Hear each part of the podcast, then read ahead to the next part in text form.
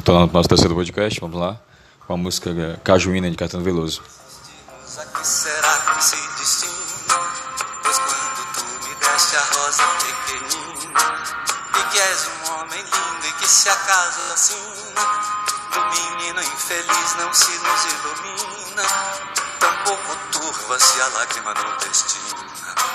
Apenas a matéria-vida era tão fina, e éramos olharmos intacta retina, a cajuína cristalina em Teresina.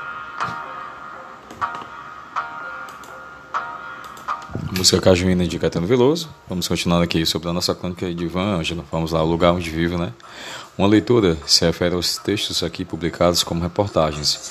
Um leitor os chama de artigos. Um estudante fala deles como contos. Aos que dizem seus comentários, outros os chamam de críticas. Para alguns é sua coluna.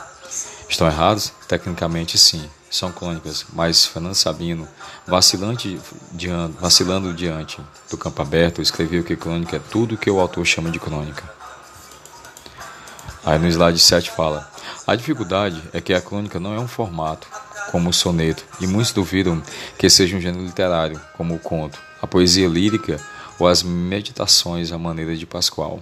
Leitores indiferentes ao nome da Rosa dão à crônica prestígio, permane prestígio, permanência e força. Mas vem cá, é literatura ou é jornalismo? Se o objetivo do autor é fazer literatura e ele sabe fazer. Há crônicas que são dissertações, como em Machado de Assis. Outras são poemas em prosa, como em Paulo Mendes Campos. Outras são pequenos contos, como em Nelson Rodrigues. Ou casos, como os de Fernando Sabino. Outras são evocações, como em Drummond e Rubem Braga ou memórias e reflexões como em tantos. A crônica tem a mobilidade de aparências e de discursos que a poesia tem e facilidades que a melhor poesia não se permite.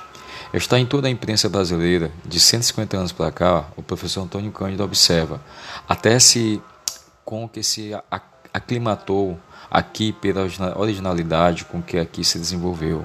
Alexandre Eulário, um sábio, explicou essa origem estrangeira, e nosso familiar é sábio é SAI. Possui tradição de primeira ordem, cultivada desde o amanhecer do periodismo nacional pelos maiores poetas e prosistas da época. Veio, pois, de um tipo de texto comum na imprensa inglesa do século XIX, afável, pessoal, sem cerimônia e, no entanto, pertinente. Por que deu certo no Brasil? Mistérios do leitor, talvez por ser a obra curta e o clima quente. A crônica é, é frágil e íntimo, uma relação pessoal, como se fosse escrita para um leitor, como se só com ele o narrador pudesse se expor tanto. Conversam sobre o momento, cúmplices. Nós, nós vimos isto, não é, leitor? Vivemos isto, não é? Sentimos isto, não é? O narrador da crônica procura sensibilidades irmãs. Se é tão antiga e íntima, por que muitos leitores não aprenderam a chamá-la pelo nome? é que ela tem muitas máscaras. Recorro a essa de Queiroz, mestre do, do estilo antigo. Ela não tem a voz grossa da política, nem a voz indolente do poeta, nem a voz doutoral do crítico. Tem uma pe pequena voz serena, leve e clara, com que conta aos seus am amigos tudo o que andou ouvindo, perguntando, esmiuçando. A crônica mudou, mudou, tudo muda, como a própria sociedade que ela observa com os olhos atentos. Não é preciso comparar grandezas, botar Rubem Braga diante de Machado de Assis. É mais exato apreciá-la, desdobrando-se no tempo, como fez Antônio Cândido em A Vida ao Reis do Chão.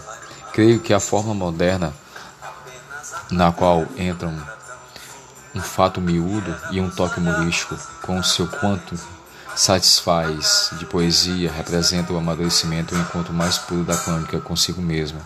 Ainda ele, em um lugar de oferecer um cenário excelso, uma revoada de adjetivos e períodos cadentes, pega o miúdo e mostra nele uma grandeza, uma beleza ou uma singularidade insuspeitadas. Elementos que não funcionam na crônica: grandiloquência, sectarismo, enrolação, arrogância, proximidade. Elementos que funcionam: humor, intimidade, lirismo, surpresa, estilo, elegância, solidariedade. Cronista mesmo não, se acha. As crônicas de Rubem Braga foram vistas pelo sagaz professor Davi Ariguchi como forma complexa e única de uma relação do eu com o mundo. Muito bem, mas Rubem Braga não se achava o tal. Respondeu assim ao jornalista que ele havia perguntado o que é crônica. Se não é aguda, é crônica.